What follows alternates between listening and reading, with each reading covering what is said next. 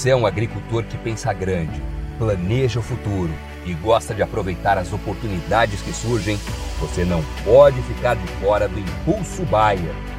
O maior programa de fidelidade do agro brasileiro. E o Impulso Bayer funciona de um jeito muito simples. Para participar, você compra produtos Bayer. Entra no site orbia.ag e cadastra as notas fiscais. E assim que a sua nota for aprovada, seus pontos serão calculados você já poderá resgatar produtos e serviços. Também a partir do cadastro das notas fiscais, você junta impulsos que vão determinar o seu número de estrelas. Você pode ser cliente de uma a cinco estrelas. Quanto mais produtos Bayer comprar, maior será sua classificação e mais benefícios você acessa, como entrada gratuita em eventos, viagens exclusivas e acesso a soluções que vão alavancar o seu negócio. Saiba mais em agrobaia.com.br barra Impulso Traço Baia. É o Impulso Baia, impulsionando você para o futuro.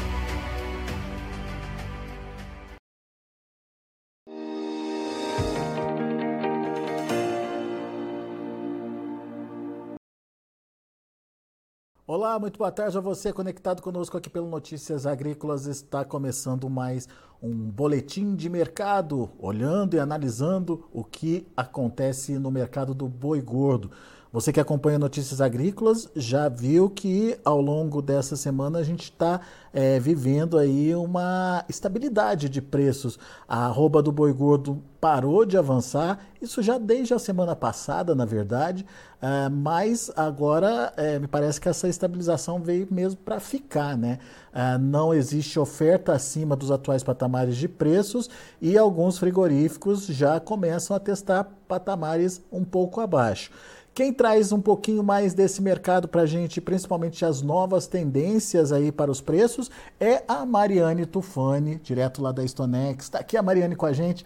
Bem-vinda, Mariane. Obrigado por nos ajudar a entender um pouquinho desse mercado.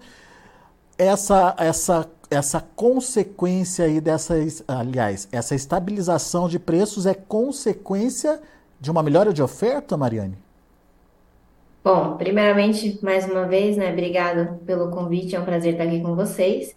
É um conjunto de fatores essa estabilidade, né? A gente está vendo aí que algumas semanas anteriores a gente viu os, os pecuaristas segurando animais para tentar, né, aproveitar aquela alta que a gente viu, né, e melhorar ainda mais os preços. Só que a gente vê ao mesmo tempo agora uma demanda um pouco mais estável. Então a gente tem é, esses animais represados vindo ao mercado, somado a uma demanda que parece que deu uma é, estabiliza uma estabilizada também. Então é um conjunto de fatores que trouxe um e uma quebra de braço, né, obviamente, entre oferta e demanda na estabilização da arroba do boi gordo. E tem os animais que de segundo giro que tradicionalmente estariam chegando também nesse momento, né?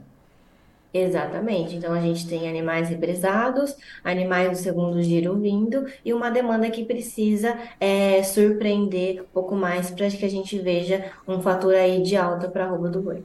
Bom, isso fez com que as escalas de abate aumentassem aí em todo o Brasil, dá para dizer isso, Mariane? Sim, a gente pode dizer sim. A gente viu escalas curtas que surpreenderam, né, no final de setembro, é, de uma semana até menos, e agora a gente já está vendo que em algumas regiões já está 10 dias, 9 dias, outras 7, então basicamente no Brasil todo, né, na média aumentou também. Isso dá mais tranquilidade para o frigorífico, que uh, deixa de oferecer preços maiores aí pela arroba, mas já tem pressão em cima das cotações? Já tem frigorífico tentando baixar esse preço?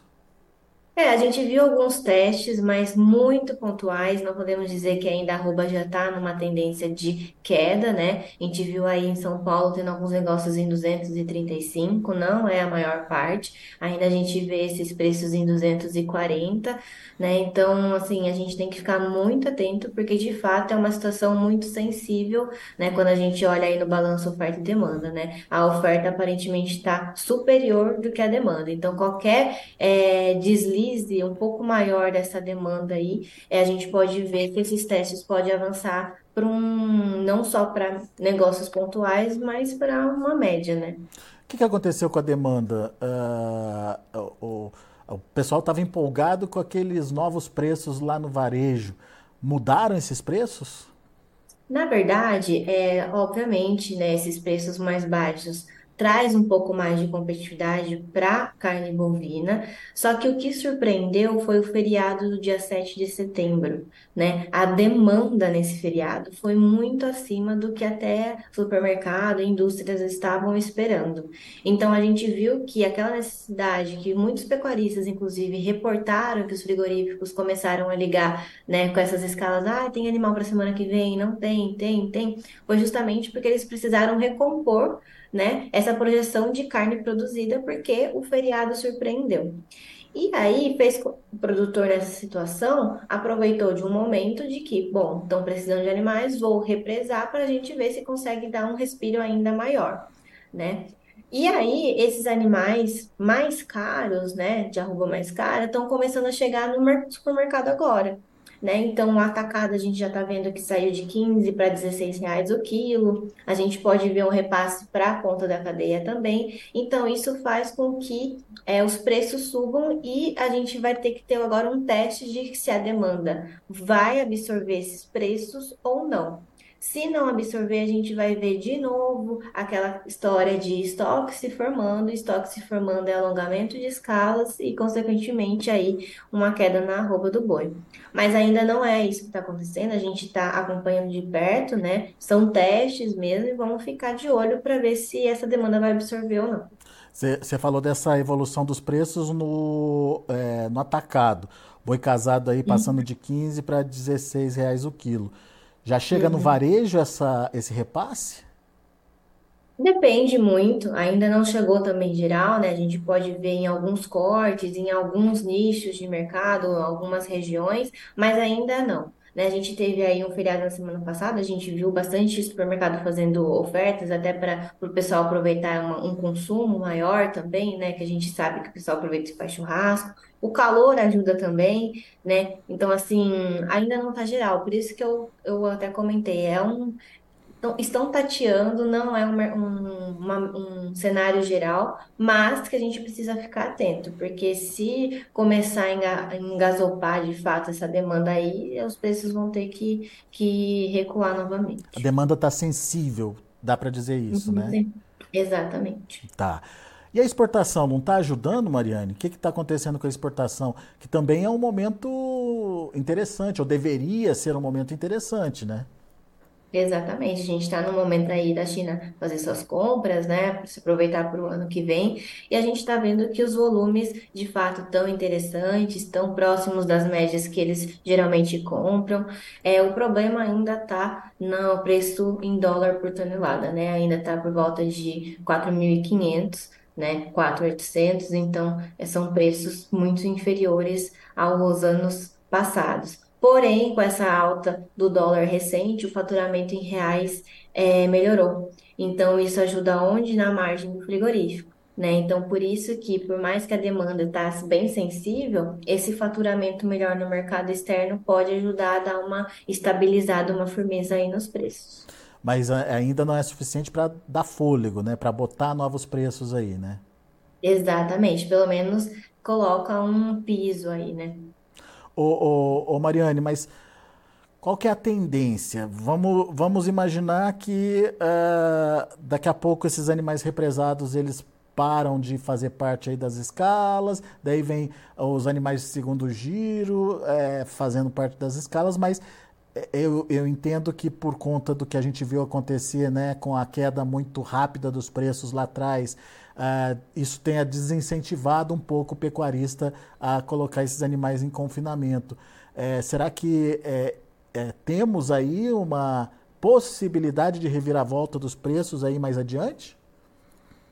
Bom, é, nesse curtíssimo prazo, estou falando outubro, novembro, a gente pode ver esses preços ainda estáveis né? É lógico, a gente tem um ponto de atenção de que se essa demanda de fato não absorver e a gente vê essa ampliação de preços mais baixos come, né, começando a vir, é, a gente pode ver uma, uma queda aí nos preços. Porém, em dezembro, como menos animais entraram, né, para sair em dezembro, a gente pode ver é, uma estabilidade barra alta né, nesse mês, e principalmente atrelado porque é um mês de consumo de final de ano, de festas, então a demanda pode ajudar também, somada a uma menor é, oferta de animais aí que entraram para sair nesse período. Então, assim, em resumo, a tendência é de uma estabilidade barra alta, mas com muita atenção para essa demanda no mercado interno, tá? Que se começar de fato a gente ver que não está indo,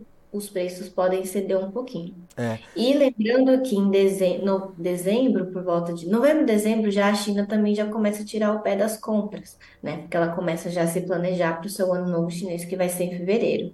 Então a gente tem que se atentar que elas que isso pode também, em termos de volume no mercado externo, dar uma complicada. Todas as fichas se voltam então para o mercado interno e para a demanda do consumidor brasileiro, né? Exatamente. Muito bem. Vamos aguardar para ver o que vai acontecer. Será que teremos dinheiro circulando é, o suficiente a ponto de incrementar o consumo de carne aqui no Brasil? É, será que teremos uma demanda mais ativa a ponto de enxugar o mercado e fazer com que os preços da arroba é, possam voltar a subir? Por enquanto, a gente tem uma estabilização. O preço parou de subir, mas também tem uma queda de braços aí, evitando a queda, né, Mariane?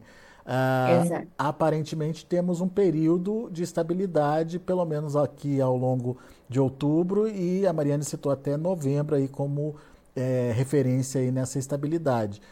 Vamos aguardar para ver, certo? Certo, perfeito. Muito bom. Mariane Tufani, mais uma vez obrigado pela participação aqui com a gente no Notícias Agrícolas. Volte sempre. Eu que agradeço. Abraço. Até a próxima. Mariane Tufani, direto lá da Stonex, conversando com a gente sobre o mercado do boi.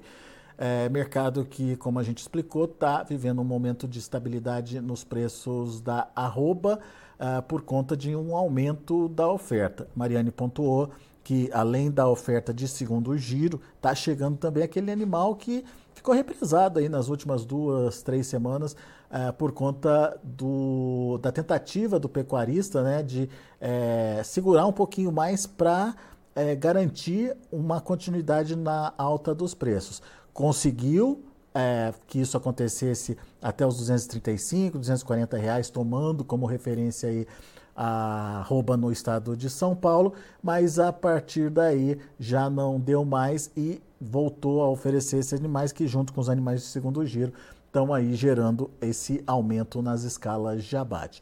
Não é nenhuma escala gigantesca, Mariane pontuou que uh, as maiores têm aí uh, de 9 a 10 dias, mas já são escalas me melhores do que a gente viu nas semanas anteriores. Muito bom, deixa eu passar para vocês os preços, como estão os negócios lá na B3. Você acompanha comigo agora na tela. B3 subindo hoje, outubro 239,30, alta de 0,59%. O novembro 241,50, alta de 0,23%. Dezembro 242,40, alta de 0,23% é, 17% e o janeiro 242,45, alta de 0,27%. Indicador CPEA fechou o dia de ontem com queda de 0,72% a R$ 241,70. Dá para ver que mercado físico e mercado futuro estão é, meio que alinhados ali na casa dos 240, um pouquinho acima ali dos 240 reais por arroba. São os números aí do mercado do boi gordo. A gente vai ficando por aqui. Agradeço muito a sua atenção e a sua audiência. Daqui a pouco tem João Batista Olive com Tempo e Dinheiro. Você continue com a gente.